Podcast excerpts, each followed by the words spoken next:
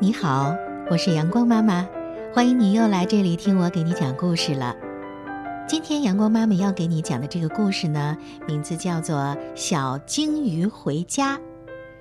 这本书的作者叫向华，是由蒲蒲兰绘本馆出品的。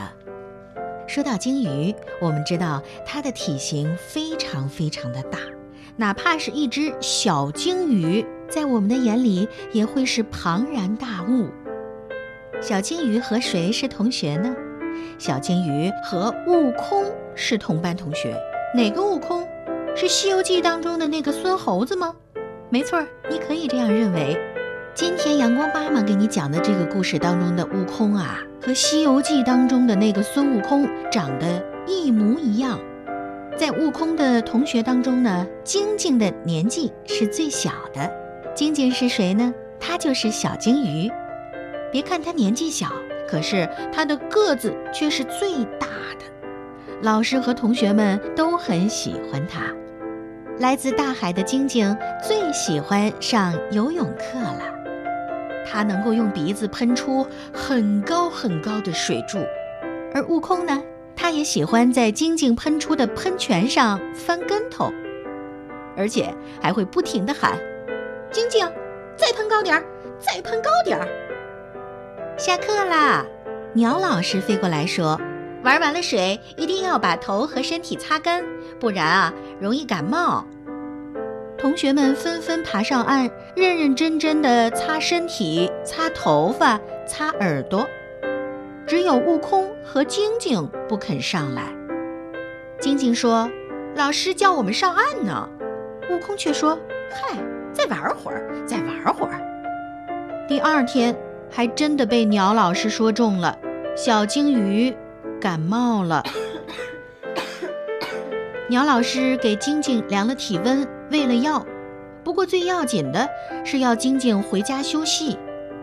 为了不耽误时间，鸟老师给晶晶的爸爸妈妈打电话，提议安排同学们送小鲸鱼回家。大象斑斑责备地说：“是悟空害小晶晶生病的。”现在怎么办？青蛙怕怕说：“呱呱呱，老师说送他回家，听老师的。”兔子嘿嘿说：“晶晶家那么远，没准儿比月亮还远。”狼狼阿狗撇着嘴说：“悟空要是有本事，就一个人把晶晶扛回家。”悟空躲在一旁，一肚子的不服气。同学们组成了护送晶晶小组。大象斑斑担任班长，鸟老师展开地图，为同学们详细的解说去晶晶家的路线。谁都没有注意，这时候悟空已经扛着小金鱼，悄悄地爬上学校后面的山坡了。山可真多啊，一座又一座。山风一吹，小金鱼眼泪汪汪。他问悟空：“为什么我们不等同学们？”悟空说。放心吧，我保证把你送到家，不需要别人帮忙。可是晶晶记得每次来学校都是走水路，悟空却一直往山上爬，是不是搞错了呢？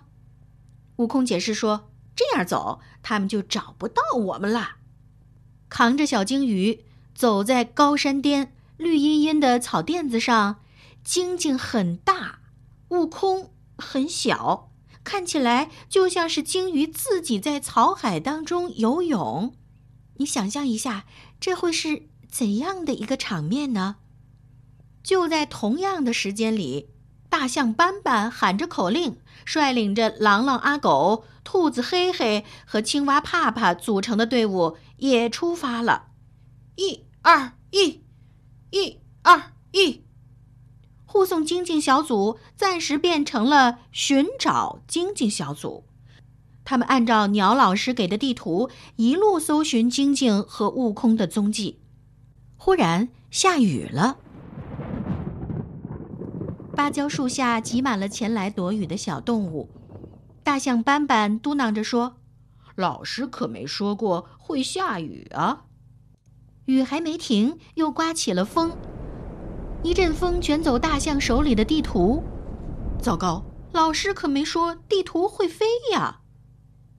这回寻找晶晶小组又变成了追赶地图小组。没有地图，大家哪儿都去不成。而这会儿呢，悟空正驮着晶晶全速奔跑，他一心只想早点赶到海边。大家从不同的方向奔向同一个山顶，结果，结果看见小晶晶平平安安，大家都很高兴。朗朗、阿狗佩服地说：“悟空的力气可真大，把晶晶扛了这么远。”大象斑斑马上严肃地说：“我们一直都在担心，非常担心。”我也是，悟空认真地说。一路上我都在担心晶晶的身体能不能吃得消，可是淋了雨，我觉得舒服多了。小晶晶的鼻孔这会儿还真的通气儿了，她喊道：“我好像闻到家的味道了。家的味道就是大海的味道。看，就在山坡的另一边，雨过天晴，大海展现在眼前。”海面上有两个小白点，那是鲸爸爸和鲸妈妈。晶晶，你家真漂亮啊！大家都这么说。快点，快点！悟空一下子扛起所有人，奔向了大海边。小晶晶终于见到爸爸妈妈了。你就是小悟空吧？力气可真大！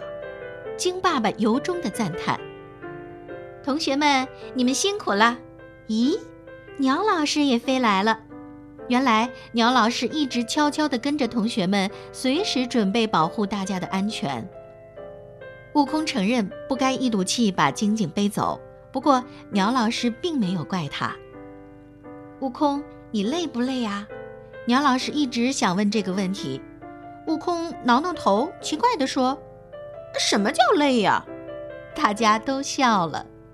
送小金鱼回家的任务圆满完成，金爸爸坚持要送大家一程。